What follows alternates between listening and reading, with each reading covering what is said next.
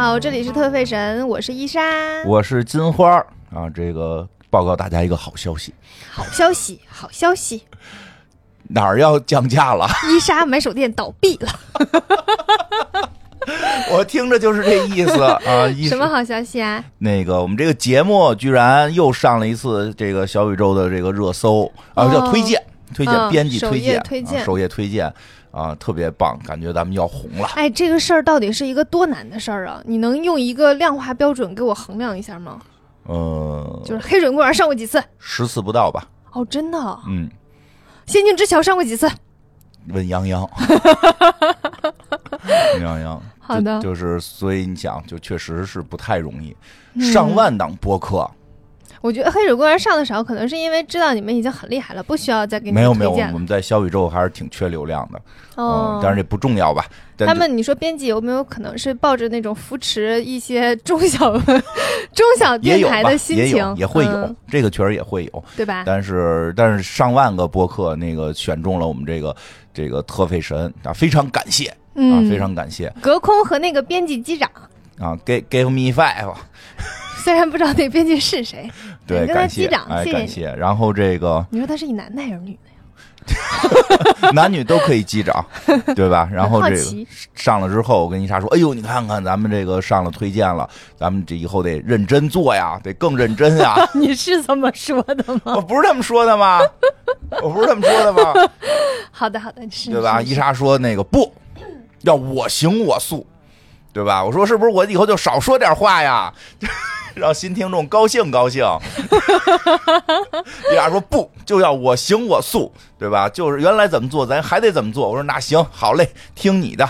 那我还继续不准备 你这么想，选我们进首页的是谁？哦，是编辑，哦编辑觉得挺好的，跟大家推荐推荐，嗯，并不是听众票选出来的，你说真有道理。对不对？嗯你现在上的是编辑精选，并不是就是流量最高的三大播客。哦，对对对，You know，哎呦，你可太懂了看。逻辑，哎呀，这不愧是原来玩过狼人杀。互联网思维哦，行，就有别听我你这句们瞎说啊。有你这句话，有你这句话，我继续的不准备，所以这期节目我都不知道要讲什么。是没必要，就是因为评论哦去做出很大的改变。对，嗯，因为你你你毕竟你做的时候，这个节目咱们也做了一百多期了，没错，嗯，是有一定的就是。最开始要做这个这个节目的原因，哎能够坚持这么长时间的原因，这个原因不能改变。坚持很重要，所以你不单飞哈。对那个小宇宙的听众，有人劝我哦单飞，跟大家说一下，然后没有还暂时计划，没有金花，可能我也不想对，录了。没有我天天的撺掇着做，又请吃饭，哪来的节目呀？对吧？真是挺好的。所以算是那个金花，不光是这个节目的主播，算是这个节目的投资人，顿顿对，每次都得有一顿饭，嗯对吧？而且这个。对，所以我们决定不改变，原来什么样还什么样 你扪心自问，你没有一丝就是犹豫过？啊？犹豫什么呀？要改变，没没改变，没改变。对，所以喊着我们决心。啊，对，表达一下决心。所以伊莎今天准备了十页的稿子，一个设计师要讲两期。其实我们之前的节目呢，嗯呃，有些品牌和有些设计师也会给大家讲两期。知道，嗯老佛爷讲了两期吧？对，有一些想跟大家分享的，然后他的事情当中可能会引发我们有一些思考，然后这些嗯思考也想跟大家分享。是不光是想跟大家介绍一下这个设计师，也想就是跟大家分享一下我们通过这个设计师的一些经历或者他的一些想法，哦我们自己有什么想法。就是一种分享欲爆棚的时候，有的时候最开始好像香奈儿我们做了三期，对，香奈儿做了三期。嗯，我们今天做的这个设计师呢叫 Sarah Burton，哎，其实我其实我们现在做吧已经是过了热点了，是吗？我就有点惊讶的就在这儿，说做两期，我以为是哪个特别厉害的这个老字号呢，但是这个设计师还真的就是嗯，很新的，对，要不了解的话，可能不太清楚，不会说哟，怎么听说过？好像很多人没有听说过。前面就是稍微跟大家闲聊两句哈，嗯，就是设计师的领域吧，嗯、无论是这种大的品牌设计师，还是做自己的品牌的设计师，我发现他们的性格其实挺极端的，要么就是那种很有个人风格的，嗯非常有个人风格。甚至都能 icon 化的，就比如说老佛爷，老佛爷，哎，对，或者是海盗爷，嗯。啊、这些都是就是个人风格非常明显，包括 Chanel，它也是个人风格非常明显的。嗯，还有一些呢是非常非常社恐的，啊，极度社恐，然后上台就是尽可能不上台，啊，还有对有不上台的。不想露脸儿。谁？啊，马吉拉就不啊，嗯，对，就很多很多很多设计师都是这样的。然后包括，嗯，像我们之前还把那个就是游牧的设计师，还有我、嗯。我做耳饰的那个东伟，嗯。还有就是依依，不都叫叫过来嗯。跟一起聊吗？其实从聊天也能看得出来，他们也是那种比较偏向于内向一点性格的人，嗯。就是不是那种特别呃张扬的性格，或者是很有个性、比较嗯。特立独行。其实不是，他是那种看上去就是很温和的人，哦。嗯，就是很极端，嗯，就这两个极端都特别多。嗯。嗯，我们今天讲的这个 Sarah Burton 呢，就是一个特别特别内敛的哦。性格，然后也不是很喜欢接受采访，因为他他是一个非常非常近代的设计师，但哎，是他这现在不是都流行叫什么爱人艺人？啊对非常爱，啊 对是的，嗯，但是设计师好像也没有也我就像老佛爷他们也他也无法定义为他是一个艺人吧，哦。他只是个性风格特别鲜明，嗯嗯对对对。对对对，是。因为前前前几天那个前几个月有那个播客聚会，嗯，然后那个就是大家在现场吃饭，后来就大家就就是开始就说说是不是这个呃做播客的都是比较爱表达的，爱表达叫什么？艺艺人说是不是嗯都是艺人呢？结果发现大家其实开始在饭桌的时候都不说话，就只就就是说有几个会说话，但是很大部分都是沉默。其实嗯，对，就有的时候你想象不到，很多做播客的人都是那个不爱说话的。活中不大爱说话，对对对，像我嗯就是，你可拉倒吧。金花你，你不光是艺人，你是那种靠说话能够提升个人能量的人，瞎说，真的。那是跟你，我感觉你越说话越兴奋，越说话越兴奋。是我跟你说话兴奋，就跟朋友说话我又不知道你跟别人聊天什么样。就是说不是，比如说有好多人的那种大场子，就就是我会一般就少说。但是现在有时候觉得必须要说，必须要社交，对吧？嗯因为我没有那么极端，对吧？因为我们那个就是作为这个做播客，总得出去，现在得社交，对吧？不嗯社交，有时候人都不知道你是谁，所以就强迫自己这么做。那，确实我给你定做一 T 恤，上面写着“我是金花 最好带一二维啊码，是我们的那个付费节目。”，扫一下就行，对，扫我。嗯，对，扫我。所以今天讲的这个设计师就是比较内向的。嗯，为什么说就是已经过了热点呢？其实它嗯前一段时间、有一段时间就是很多的呃短视频和微信都会发它啊。当然，因为我的朋友当中可能做这个行业的比较多啊，对，啊，就我朋友圈里有人在说。嗯，就是 Sarah Bolton 其实是一个我们之前讲过的品牌，就是 Alizada McQueen 啊，麦昆，麦昆。麦昆，呃，我们之前在在讲麦昆那期的时候，不就是呃说提起过，就是麦麦昆去世了嘛？对麦昆去世之后，这个品牌其实一直都在。对，那是的，是谁来做的这个品牌呢？谁做的那个首席设计师呢？就是这个叫 Sarah Button 的一个女性设计师。哦嗯，然后她就是那种，嗯，穿牛仔裤、白球鞋，然后穿个衬衫。嗯嗯，她会尽可能的让自己让别人别发现她她是她是谁的那那那类的人对，然后也不是很喜欢接受采访，然后也是哦那种不怎么谢幕，嗯，可能就嗯出来站一下，然后就回去了的那种。有这种就出来露半个脸就走了。对，是的。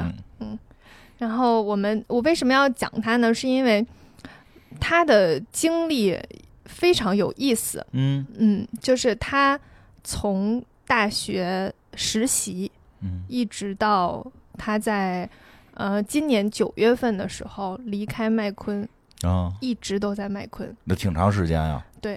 所以就觉得这个设计师的经历会和很多大家认知上的设计师不大一样。听着更像一个打工人啊。对我有的时候总觉得，嗯，大家无论是对于呃影视或者是呃歌手，嗯呃明就是演戏的或者明星啊，然后他们对的生活，包括这些设计师和做时尚领域的生活，会有一种幻想，怎么幻想？就是觉得他们呃做的事情和你的工作是不一样的。哦，嗯，对，是特别有意思的都。睡到下午起。嗯，对吧？没有时反正就是间概念，对他们的生活会有一些，然后会觉得，哎，明星他们之间都聊什么呀？然后他哦们每天都干什么呀？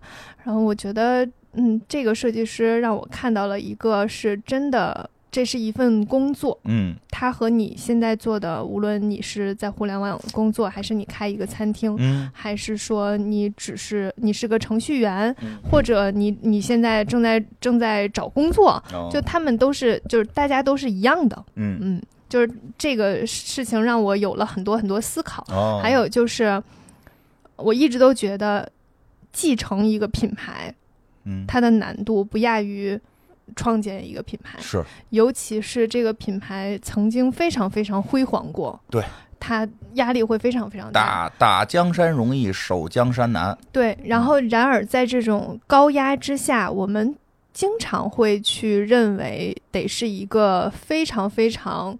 呃，坚强，嗯。就是外表，就是感受上特别坚强的人，嗯。你懂我意思吗？就是看上去很凌厉、很 sharp 的那种嗯。人，很犀利的人，才能够干这件事情。对，但是，呃，Sarah Burton 很明显，她看上去是一个较为温和的人，完全不是嗯。我们印象中那样的。嗯关于就是麦昆为什么是一个就是很难接的品牌，这个嗯其实我非常推荐大家去听一下我们之前麦昆的那两期。伊莎第一次在录节目时候哭的那期，对对对，对，那个是节目最最开始的前十期，嗯应该是第八期和第九期讲的麦昆。对，嗯，然后我因为录这个节目，然后我不得不承认，有的时候我录完了之后我就会忘记，嗯然后我就把麦昆的又听了一遍。又哭了吗？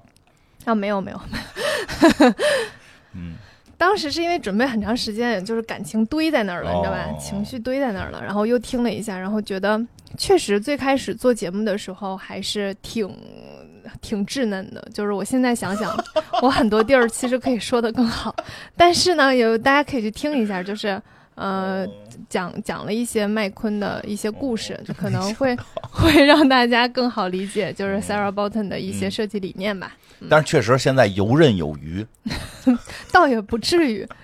就是最开始的几期，我还是有点儿有点儿担心呢，哦就是偶像包袱特重。嗯这是有。嗯，对我很担心自己说错话。现在伊莎不怕错，错就错，咱家爱听不听。对 倒也不至于。嗯来吧，嗯，我们我们讲一下哈，嗯就是为什么他前一段时间在那个呃短视频最常出最会会会经常刷到吧，哦就是因为他在。呃，他呃，麦昆属于开云集团，就我们之前嗯不是讲过那个集团吗？他是属于开云集团，然后他作为麦昆的创业创意总监，在九月三十号的时候发在巴黎时装周上发布了二零二四年春夏系列，然后这个系列的秀场就是他的最后一场秀场，嗯然后这个秀上面呢，呃，Naomi 去了，就是哦老米，就当时在做甩流，苏的对对，维密那期有讲过，黑珍珠，啊、n a o m i 去了，Naomi 是最后一个，就是那个嗯模特儿，就一般下来都是我们都会安排最厉害那个模特在最后一个嘛，对，嗯，Naomi 就是最后一个，还还有刘雯也去了，嗯之后 Naomi 在走秀的时候擦了一下眼泪。嗯，然后刘雯还有一个镜头，就是眼眶特别特别红，就明显是刚哭过，嗯，所以嗯、呃就有人说，就是大家都非常的就是惋惜，嗯就是觉得他要退休了。其实我也不知道他是不是退休，反正他要离开麦昆了。我猜想他要退休了，哦，因为我在嗯、了解他，就是看了他之前的一些采访之嗯后吧，然后我的感受上，他可能会想要。起码短暂的休息休开时尚圈一段时间吧。嗯我们也听听怎么回事儿。嗯，Sarah Bolton 是一九七四年出生的，嗯，然后她在英国曼彻斯特长大，哦，然后她和麦昆有着非常非常大的差别。就嗯麦昆，我们之前讲就是童年比较不幸福，对，，然后就是身嗯经历过非常多的挫折。嗯那 Sarah 就完全不是，她爸爸是一个会计师，妈妈是一个音乐老师，哦，然后他有四个兄弟姐妹，然后这就是爸爸妈妈经常带着兄弟姐妹一起出去看演唱会呀、嗯、逛美术馆啊，是一个艺术气息很浓重的家庭。得说一下，在英国这两个岗位还挺挣钱的。嗯，因为在咱们要是说东北一听，哎呦，你家厂子一个会计会计，一个音乐老师，感觉可能那个房贷还没还完呢。但是在英国，这个都属于比较高级的工作。嗯嗯嗯，不过他也就是一个就是普通家庭嘛，对，只是就是是一个艺术氛围还挺浓重的家庭。然后他哥哥后来就成为了双簧管的演奏家，嗯妹妹成了歌歌剧演唱家。嗯，嗯，所以他家里就是走这个相艺术相关的人还挺多的。对，嗯然后他呢，就是去学了画画，他就是嗯喜欢画画。都是艺术相关。嗯，对。然后他在那个曼彻斯特理工学院完成了基础课程之后，就到了伦敦圣马丁学了时装印花儿。哦，嗯也得去圣马丁学。对，就是他，他其实，嗯、一九七四年长大，所以他在嗯一九九几年的时候嗯，就去的圣马丁嘛，嗯所以他那个时候基本上已经是圣马丁，就是嗯。非常被全球所认可的，嗯，嗯。服装设计了，对，所以他应该就是学有一些画画的功底，然后嗯考进去的，所以就是一个非常按部就班的对服装设计师，对，就是想干这份工作，然后就考这个相关专业嗯，啊对，。报考时候也都想好了，以后工作填怎么这个志愿都是这么填出来的，对对对，真是感觉跟我们很像啊。是的，然后啊他在九六年的时候，就是大三，大三学那个就是找实习，嗯然后他当时的导师是那个 Simon Ang Anglis，然后他跟那个 Alexander McQueen 是好朋友，哦，然后就推荐他了到 Alexander McQueen 来实习，嚯，嗯，贵人相助，是不是很顺畅？特别顺啊，对，听着。因为因为麦昆也是那个圣马丁的嘛，就属于师师兄师妹的关系，哦，嗯，，对，可能在公司内他们就有这个叫什么马马丁派，你别在这瞎猜。然后，但那个时候麦昆刚创自己的品牌没有几年，就是我们嗯当时也介绍过，就是还挺穷的，对，嗯、那个那个阶段。然后记得那个后期他才怎么？说来着？吃就是庆祝那个办秀都得吃麦当劳，哇，你你这记性可真好！薯条撒一地，是是有这故事吧？对对对，就是我我为什么我敢不准备，就是靠这点记忆力。真行。对他那个时候，麦昆嘛，嗯那个工作室也挺穷的。嗯然后呢，但后期麦昆不是还去去另一个品牌打工赚钱来供麦昆，是哪一个品牌？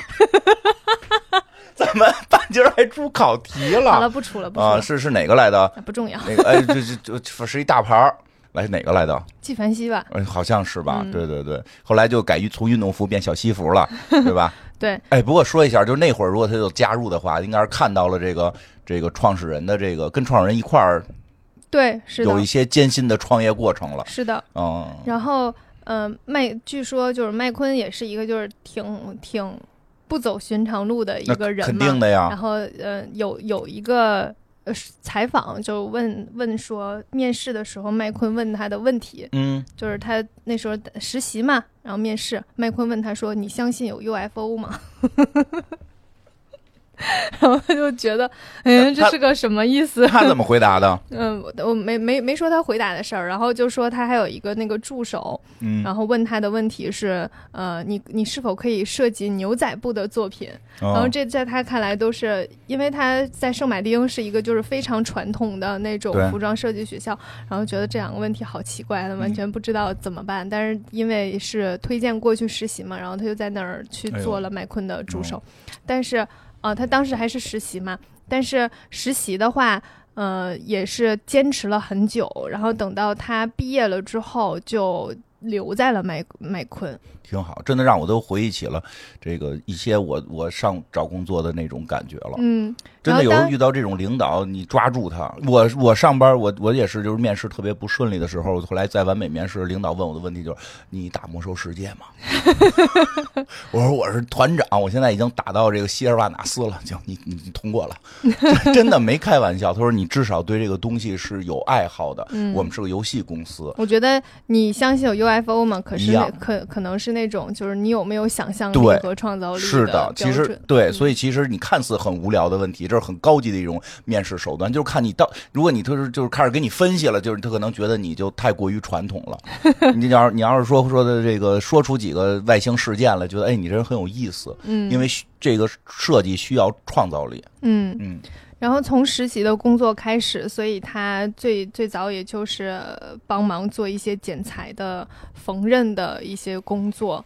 然后那个时候，因为麦昆不是很穷嘛，所以嗯他们就是对这个要求也非常高，因为你一旦出错儿就没有钱再买再买哦过多的面料去让你浪费。哎呦，嗯，所以他就是剪裁和缝纫的技术都很好。然后同时，麦昆也是一个会给大家呃做一一些就是创作自由的，就哪怕你是一个就是刚毕业的学生，就是如果嗯你有一些自己的想法，然后麦昆也是非常鼓励的。麦昆是个好领导，嗯，是的。他是一个比较开放型的人吧，嗯然后他在九七年的时候毕业就正式入职了，然后到呃零零年的时候就工作了三年，就已经被任命为女女装设计负责人了。嚯，嗯，那这级别挺高的了对，同时也担任麦昆的助手。哎，嗯，所以说他自己一定是一个非常非常有天赋的人，嗯。然后麦昆也是能看到这个人身上有着非常非常高的潜力的，嗯。才会就是任命他去做一个这么高职位的挺顺，嗯，对。然后也是这一年，麦昆就被收购到了开云的旗下。嗯成为麦昆的助手之后，他们就是他也协助麦昆做了非常非常多经典的设计和秀场。就是我们在麦昆那一期有讲过九九年春夏系列，就让芭蕾舞者穿着白色的连衣裙。呃，在那个旋转的木台上，然后两边有两个喷雾机，嗯然后喷颜料的那个，其实这个就是他在他和麦昆合作的那个阶段而去做的。然后他从九六年一直到麦昆去世，呃，一直跟了麦昆整整十四年。嚯，一个工作就一直一就是一个单位一直这么上着班儿，是的，他就在这个岗位一直干了十四年，就是从一个设计师实习生，然后到助理，然后成为女装设计师，然后到能够成为他的就是左膀右臂的那种，哦基本上他的整个十四年都在这一个岗有点意思。一个公司啊没嗯想说自己出去单干，对，因为他才华，你想他干了三年就被对，很有提升女。装设计师，他应该是一个非常有才华的人。嗯，然后，因为我们其实有的时候你要明白，就是设计师每个品牌的这个设计师，他并不是说每套衣服和每一个单品都是每一个秀场都是这一设计师一个人画的，嗯，其实是有团队的。就是这些团队会一起去出谋划策，一起去想，所以，嗯、我们其实很难，，对我们很难去判断说这个设计是麦昆设计的，哦还是说他团队设计的。也许有很多作品就是 Sarah 的想法，对，嗯，他作为这个团队一直的都在背后默默努力，对对嗯，呃，然后特别有意思的一点是，她呃后来结婚就嫁给了给那个嗯呃 Alexander McQueen 这个品牌拍 Lookbook 的设计师，哦，叫 David Burton。嗯，她嫁给了嗯 他们的品牌的那个设计 摄摄影师，就都在他们圈里就完成，在办公室全完成相了，当于就是在这个工作基本上连接了他的工作、家庭生活。有一种东北的感觉。对，然后他们后来就生了呃一对儿双胞胎双胞胎女儿，嗯然后就一直处于一个比较呃平静的生活。哦他们他夫妇俩非常少参加这种时尚的 party 啊，嗯或者是一些时尚活动之类的，哦就是他们俩并不是一个非常 social 的嗯人。不爱去，嗯，对。如果说不出意外的话，其实他会继续过这种比较平淡的生活，嗯但是然后可他，我觉得他可能是一个比较安稳的人，就觉得我现在这工作挺好，跟着一个很有才华的人，然后做这个挺好的。但是意外就发生在二零一零年二月的时候，雷加德马昆自杀去世了嘛。嗯然后自杀去世了之后，就有一个嗯最亟待解决的问题，就是这个品牌该怎么办？对，嗯，谁来继续做设然后？当时已经被被那个嗯开云收了嘛，然后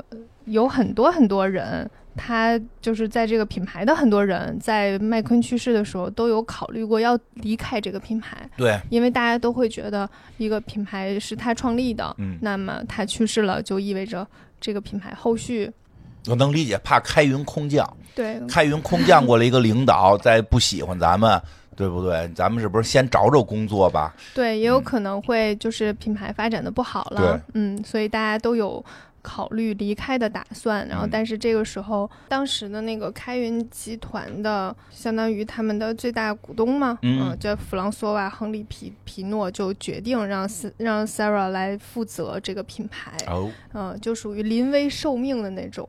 然后他当时非常非常恐惧这件事情，不容易啊，非常非常害怕。然后他也并没有很想接这这件事情，能理解。对。但是他发现就是周围有很多人想因为这件事情离开，然后就是也思考了很多，也想到就是麦昆创这个品牌多么不容易，然后他就觉得这个品牌可能是在此此时此刻是需要我的。他如果站出来，可能底下人就没那么多走的了。对，就是这意思。一看说公司，哎呦，公司就是原来的二把手就上来了，咱们还可以继续的那个，不会有什么太大因变化为。一起工作了十几年，周围的人对他来说是非常有信任的，就非常信任他，还是能够把这个品牌做下去的。对，而且嗯应该风格也不会变，还是我们想做的这个。对，然后整个公司的风格可能也不会变，非常怕来一个设计师先把 logo 给改了。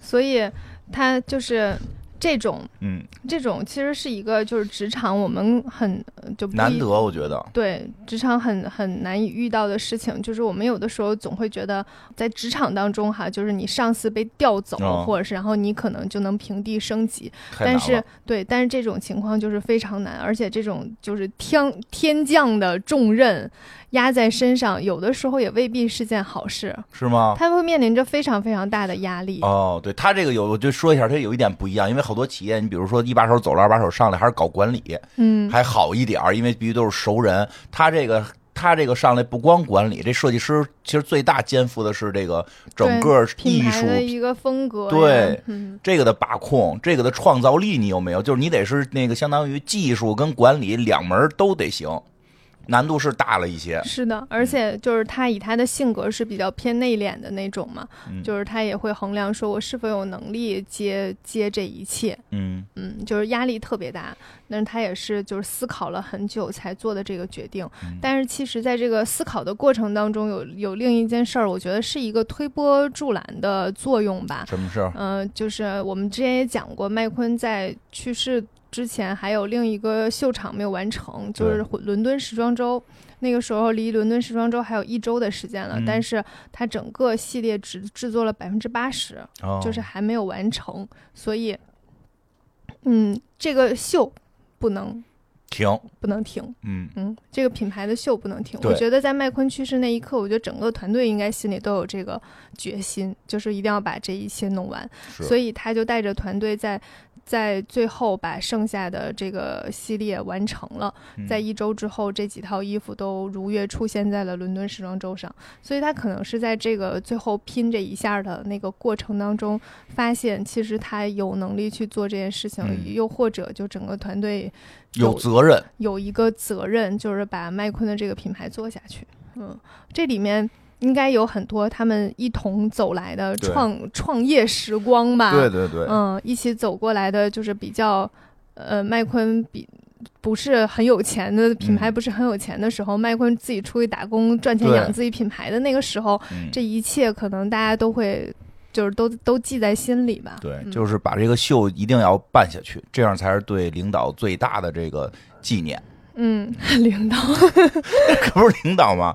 对吧？嗯，然后他在同年的九月就又在巴黎时装周上又出了新的一个系列的秀，然后这个秀呢，其实就是嗯，算是打破了大家对于他的一些一些不信任吧，因为嗯之前没有他自己一个人做的秀，对大家都总觉得这一切就是麦昆的，然后他以前只是一个助手，他能嗯做出什么来呢？就这些所有的质疑，就是靠他一场秀一场秀的办下来，去慢慢打破的。嗯然后在九月的那个巴黎时装周上，他不光就是诠释了麦昆的一些基基本的一些风格，在麦昆的风格的基础上，又加了一些浪漫主义的色彩。然后这个秀当时的评价就非常高，让大家就意识到说，就是 Sarah 是有能力去做这件事情的。对，嗯这个麦昆这个品牌在失失去麦昆之后，并没有一下的，就是说不行了，对啊，就反而就是觉得，哎，跟以前好像还差不多，嗯，对，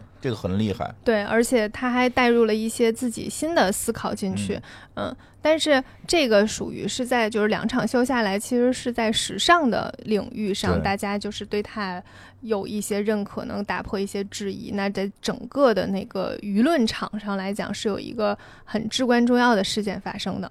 这个事情就是。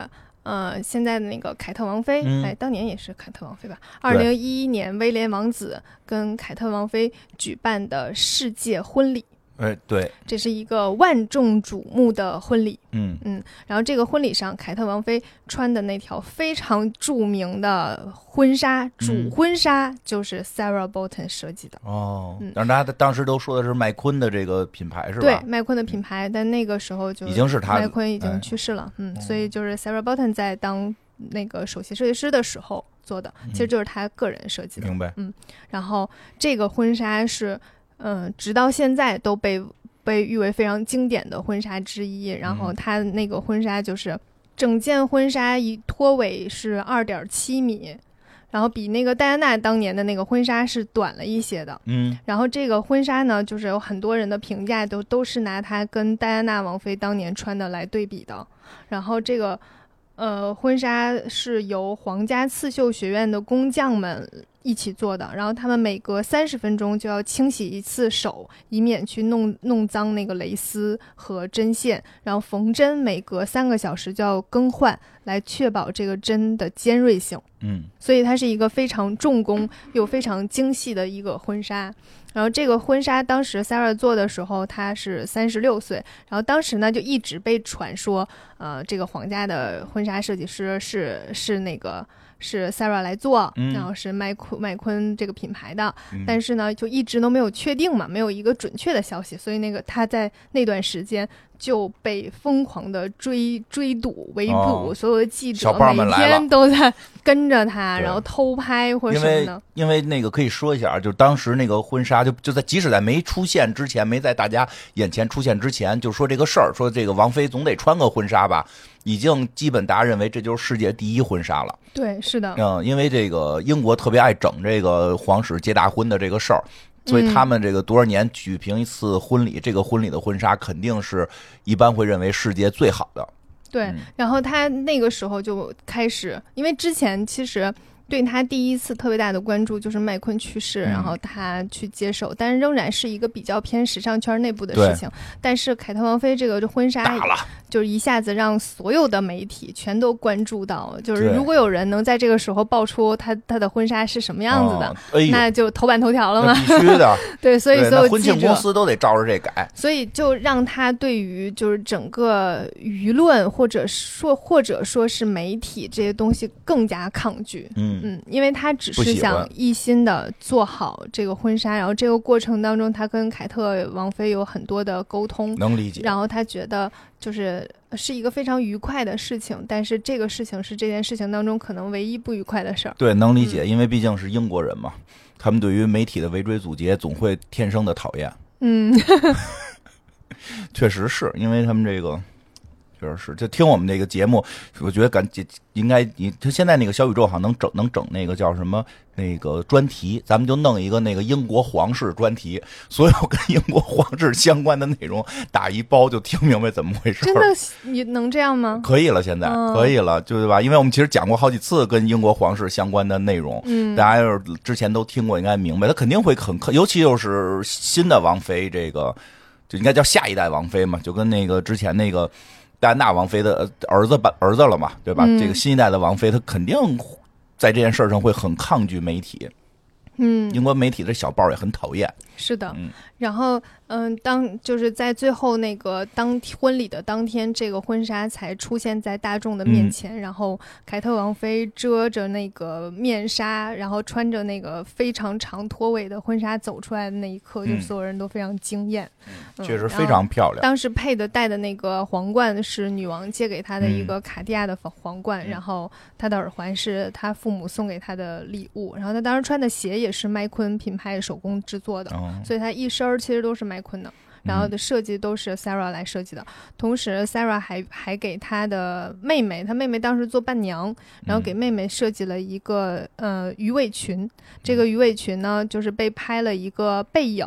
就后一背上是一一排纽扣，嗯。然后这个背影当时也是非常火的，嗯。就，大家就说这是最动人的背影曲线，就是大家大家有兴趣可以搜索，哎，咱们也搁在这个简介里，可以、搁在啊，这简介里，因为这两件衣服就是这个婚纱跟这个这个他这个王菲妹妹的这个衣服真的是非常的漂亮，就是我她在这个美丽当中夹着很强的这种就是这种端庄感，嗯，对，就真觉得很端庄。但是有时候太端庄了吧，你就会觉得她不够漂亮，但是她就把这个融合的特别好，嗯嗯、带着一些这种。这种女性的这种魅力，嗯有的时候真的太端庄，你会觉得女性魅力就会偏弱嘛。她能把这个东西融合的非常非常到位，这个很很厉害。确实，刚才我看那背影是挺好看的，就那一那一排的小扣真是太有设计了，就跟那个脊脊柱似的嘛。嗯，对，哎呀，这个它正好能够在这个平面，就是因为你从后头看是一平面嘛，中间加了一个线条，实际上是对，是的。啊，太有意思了。然后白金汉宫的专方也认证说，就是这个婚纱代表着永恒的英国手工绘制工艺，嗯代表着英国卓越的技巧，体现了英国现代浪漫的设计风格和杰出的现代女性特色。然后这是他们的官方报道。对，官方报道。然后借助了这件婚纱，Sarah Bolton 也拿下了当年英国年度时尚设计师大奖，那必须的，嗯皇家得给并在面子，并在第二年被授予了大英帝国勋章。那肯定的，得得也得封点什么。嗯嗯，然后嗯、值得一提的就是在这这个婚纱之后，然后呃，Sarah 跟凯特王妃的关系就变得很好，嗯然后凯特王妃经常会穿她设计的衣服出席各大场合，哦，嗯、就包括嗯、呃包括国王登基，是吗？国王登基不是有好多穿那个麦昆的吗？他穿没穿我不知道啊。那你在这瞎说，听听咱们那期节目可能说了，我有点忘了，因为那期节目确实说了，国王登基的时候，好多人穿的是麦昆嘛。嗯，我不记得了，就是嗯，比如她怀孕的时候，有一些外事活动的时候，她都是 Sarah 专门为怀孕的她定制的衣服。参加她妹妹的婚礼和路易斯王子的洗礼上面，然后嗯凯特王妃穿的都是麦昆设计的连衣裙。哦，嗯，所以她在我们其实到后期的前期的时候，你会发现凯特王妃的衣服还是那种比较素的，对，呃，素粉色呀、裸粉色呀、淡天蓝色呀，就类似这种。然后到后期的时候，呃，她的衣服出现了很多亮的颜色。然后这个我当时看到的时候呢，就去查了一下，据说英国皇室是有一个规定的，就大嗯概是地位越高的人。才可以穿鲜艳的颜色，哦，所以你看以前英国女王就是穿的跟彩虹似的马卡龙，啊，特别可爱的马卡龙。对就是他们她就穿的跟彩虹似的。嗯，然后呃之前的凯特王妃就穿的都非常素，它的颜色都会选选择那种饱和度比较低的颜色。对，这是他们英国的那个皇家的穿衣着规定。哦，但是在现在的这个嗯，现在的这个卡米拉，哦，嗯、就感觉凯特吧。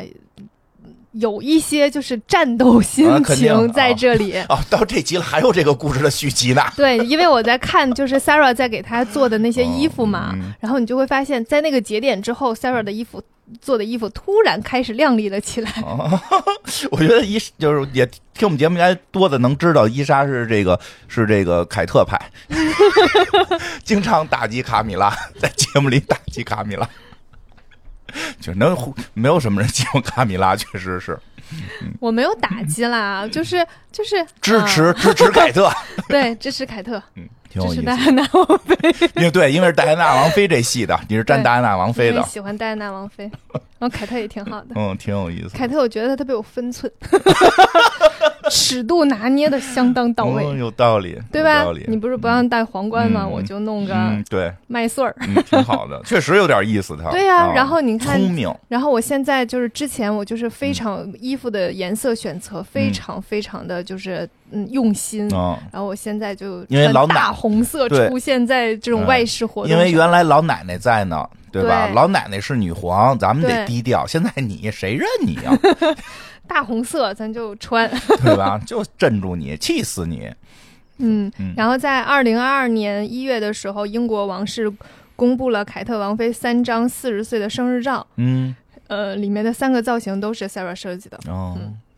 我不过说实话，听着这个在英国这个设计，弄弄就得跟皇室有关嗯，确实，啊、想起那个，想起这个上期讲的三宅一生，就是这个为人民做贡献。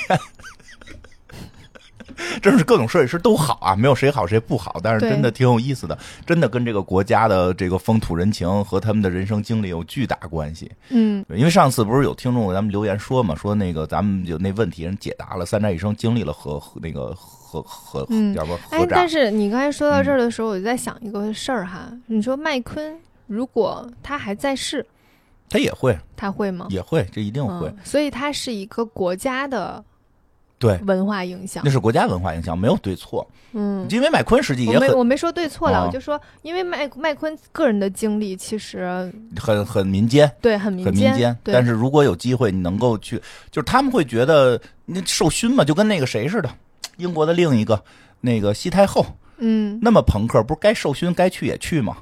就因为那代表着就是你看我这么扯，我也照样能受勋，就是他有那种精神。嗯嗯，对，所以其实他们并不太会拒绝这件事儿，而且又是凯特，如果是卡米拉，我估计他就不去了。如果你你你觉得我说对不对？如果是凯特，他们可能就会像伊莎一样，也支持凯特，也会去为凯特设计，对吧？但如果是卡米拉去，谁跟你玩啊？嗯，反正能能看得出来，就是凯特对于他的设计风格是非常认可的，然后 Sarah 也是非常能够懂凯特嗯。想要什么，然后给凯特设计的衣服真的都非常适合他。啊，嗯，这件事情还挺有意思的，就是大家可以去看看一下。呃，上一次有这样的感觉的时候，嗯。还是那个，就是看他们俩的衣服啊，哦。就是衣服穿在这个人身上的那个合适度啊，和那个哦。整个气质风格的 match 度。嗯。上上一个让我有这样感觉的时候，还是奥黛丽·赫本，嗯，嗯，和谁？和纪梵希，对对对，嗯对。对，就是他们，嗯，纪梵希给奥黛丽·赫本设计的衣服就都特别的，就是适合她。对，嗯，嗯，对，真好。为什么总是莫名其妙的大笑？因为刚才我们俩说记错人名了，后来重新百度了一下，发现说错了，这句是补录的，一个小事故。好了一个小事故，就是莫名其妙大笑这件事儿吧，嗯就是就是笑吧，聊啊天儿嘛，对对对。笑着玩儿嘛。确实有一些是场外的那个引起我们发笑，但是我觉得留下这些笑声，让大家听着这个，希望能感染你们，让 你们也乐一乐，嗯，对吧？尤其难得听到伊莎这么爽朗的笑声，没事儿就嗯。跟大家聊聊天儿，然后就该笑笑，该哭哭呗。嗯，对，对，然后我们继续聊哈，聊回来，就是他那个呃，Sarah 在之后其实有有很多很多秀场都都不错，嗯。然后给大家分享。嗯、一个我觉得还还还挺特别的吧。然后，嗯，这一期应该录不完，然后下嗯一期会去录，就是最后的这个秀场，因为哦最后这个秀场可讲的上的东西比较多。嗯就是想跟大家分享的东西比较多，因为它算是一个很总结式的秀场。所以说，现在先说一下其他别的啊，嗯就比如说二零二一年的春夏系列，呃，麦昆的这个春夏系列是以电影短片的形式来发布的。嗯，二零二一年二零二一年的春夏系列，能理解，嗯，怎么呢？这不聚集，哦，对，疫情那个安全。社交距离，哦，对，因为那个时候这个不是疫情嘛，英国有这个安全社交距离，就是大家得隔着多远，所以就是可能不适合办线下的秀，嗯。对吧？那会儿拍那个电视连续剧都改成那个拿视频直播拍了，嗯，他那个时候就是在 Sarah 也也讲了这段经历，就是当时他觉得一切就像回到了原点，就是团队的每一个人都带着自己的那个人人形立台，嗯然后回家居家办公，哎，然后然后大家就意识到，就这个这个节奏一下就变得和正常的工作不一样了。肯定会慢一点，对，他就觉得很，就看到大家在那个水槽里面给衣服染色，然后在自己家的那个洗衣机旁边捡面料，他他那个时候就把这一个系列的衣服称为“厨房高定”。哦，嗯，他说他仿佛就看到了，就是最早的时候，嗯最早他们那个工作室也不是很有钱，然后就一个一一个一个台子，大家都在这一个台子上面去哦工作的那个就当场景。时当时很穷的时候，对，是的回去了，。然后他们那个时候做的这个秀，就全都是各自在家里面做出来的。然后每一件衣服做的话，都要花费非常多的时间。人家挺有意思，就是在那会儿，他们也得是这个居家办公，对，然后你想做一件衣服，就可能我负责的是这个部分，我做完之后就得 我也得找一个方式递快递给你，做的时候可能得跟你视频会议。对，然后快递给你，你再接着做，我先把那儿缝上，你再把花哦绣上。啊，也是在这儿 对吧缝着缝着衣服，猫就过来了，对，在视频里都能看见。真的就会像你说的是，一开始就觉得他的这个故事跟我们好像好贴近啊，嗯就是一个普通的打工人啊，当然他打成一个。这个打打打成金领了，但嗯确实是很多跟我们有同样的经历，疫情也得这么苦过。对，就是在在设计的设计师的这个领域当中，能够在一个品牌待时间这么长的，嗯其实还是少数的。对，嗯，就是他能够就是沉下心来，一直在做这一件事情。然后你想，从二零一零年一直到今年，嗯又十几年过去了。对他得嗯就是就是设计师这个事儿挺有意思的，他得上班儿，嗯，对，他还跟那个演员不一样，演员他们是可能集中进组一段时间，嗯，然后就会休息一段时间，嗯，没他们是集中上班儿。对，他们是集中在那块儿，一演可能演通宵。嗯他们这个是就是因为每一季每年有几季都是定好的规，定好，规定好的，必。须在几月份要有一个死线它有。点像做广告，对，嗯是的，就是必须有这几个点，是的就跟我们那会儿那个那个卖电影似的，就是那个我工作不是做过电影电影宣发嘛，电影那天上，你就得在那天之前必须把这对活儿都从那个，deadline 往前推，所以不能今天上你。哪哪天要定一个大概的风格，然后哪天先出一个基基础的艺术框架，哪天去做几件，哪天把哪个再细化。所以它真的跟我们上班的感觉好像啊。对，嗯是的。然后来说一下这个秀哈，这个这个也不是个秀，它就是一个嗯电影短片。这个短片讲述的就是伦敦在那个疫情期间的一个状态，然后这些模特儿在黎黎明的时候趟过泰晤士河，然后穿着那个纱质的礼服，嗯躺在河边的那个淤泥里，然后这个衣服就会沾上那个泥，嗯，然后他们把这个衣服都放在了店铺的橱窗里展示。哦，嗯，所以有好像有着某种表达。对这个其实是一个非常。嗯，有麦昆风格的表达，嗯就是我们之前在讲那个麦昆那七场秀的时候，大家可以回去听一下。就他其实就是经常会通过一个意象化的嗯呃表达，去表达某一个事件，嗯嗯，去表达大家对于这个事件的一些感知。然后在秋冬系列的时候，发布会又以银莲花的主题，然后用黑色的那个花蕊和血红色的花瓣去反映面对疫情时候人们的脆弱。嗯嗯，所以他他和跟麦昆学习到的不光是怎么去做衣服，嗯他跟麦昆学习到的是如何从衣服去表达一些思想思想。对，是的，真的衣服有的时候是能传达思想的。嗯。然后 Sarah 说，时装的创作必须是个人化的表达，如果不是，那你就是在假装。嗯，就是你必须是对这件事情有你自己的，真的有你自己的思考的。然后你的表达一定，你你做的这件衣服，你的表达一定是你自己的思考。说的真好，这句话，嗯、我要否则把这句话，你就是在假装。我这句话给他改改，以后自己在节目里用。这句话让我这今天是听到的最震撼的一句，为什么呢？因为有时候展，开讲讲。因为有时候我会觉得真的假装的人太多了。嗯，我是的，太多的时候我在假装喜欢一个，不是我啊，我会感觉到很多人在假装喜欢一个东西，越来越多的人在假装、假装、假装喜欢这个东西，就已经甚至到假装到几层了。嗯，就，但实际背后你了解之后，你看到的都是金钱、流量，这这这这些东西是最最在里边的，这个包在里边，被一层一层的假装假装起来，以至于最后到了大众面前，大众跟着一起去假装，让我嗯其实挺挺不舒服的。我有的时候觉得就是。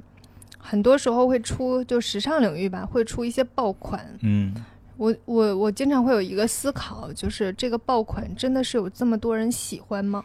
嗯还是有很多人是因为一部分人喜欢而喜欢？哦，对，嗯，对这个也是，嗯，嗯怎么说呢？可能就是说，按道理说，一部分人喜欢，另外一部分人可能就是也不是很确定，就跟着喜欢。对这个也还 OK，我觉得大家也不可能就是在流行层面不可能完全的说的不受流行趋势影响，但是更可怕的是，有的时候大家就是当创作者开始这么干的时候，嗯，就出现危险了，嗯，我明白你的意思。明白吧？嗯当创作者这么干的时候，发现哎呦这个东西能流行，我就假装跟着说我是在表达这个。嗯他骨子里根本不是这么想的，他只看这东西有流量，他就跟着表达，嗯，然后结果就是有的时候就是越弄越糟，越弄越糟，嗯对吧？把他甚至最后把假装的把这个原来好的一个东西，已经被他们无限制的假装之后，给假装成了一个坏的东西。嗯，就很多时候他已经不是他自己的表达了，对他是在去考虑怎么样能够有更多的利益，对，然后就去表达什么。哎呦，所以就是说出这种话，那一定是他是不想假装的。嗯这个时候，这个时代有时候真的就是真的人是难得的。嗯，嗯，我觉得他其实就是真的在麦昆身上学到了很多东西。对，嗯因为，麦昆也是这么个性格。，对，麦昆也是在就是用服装来表达自己，嗯、然后他也也是那种非常坚定的。对，嗯，我觉得 Sarah 身上是有一定特殊的女性魅力的，嗯那个特殊女性魅力就是坚韧性。哦，嗯，就是能够扛得住这么大的压力，然后还能够比较稳定。就是这么大的压力之下，总感觉能把人逼疯，但是他很稳定。会吼叫。对，就是他很稳定，然后他表达的又都是一些有思考的东西。嗯，你你觉得这样特别好吗？特别好呀。你能做这样的人吗？嗯，我觉得我有一定的坚韧性，哦但是我比较容易，跟我们发脾气，我就要投诉你。我哪天莫名其妙的又跟我们不高兴。我没有跟你发脾气，你今天有一点儿，后来我只是提醒你不要惹我，我并没有跟你发脾 啊，气。倒还没到发脾气。哇，你们真的就是就是总往我身上扣一些莫名其妙的帽子。说因为今儿早起了，所以今天不高兴。你们都小心点啊！我告诉你们啊，你我这是在提前去哦就是沟通这件事儿明，白明白，长嘴很重要。我跟你说，还得长，嘴呢。就是长人要有嘴。啊，我以为要抽嘴。我跟你说，这个是我我我很长一段时间的思考，就是哦很多人不不大会表达，哦，就是你可以表达，你先嗯。表达完说，就是你们今天不要惹我，因为我今天早上起得特别特别早，哦导致我今天一天都在那个起床气的笼罩之下，现在还没有完全散掉。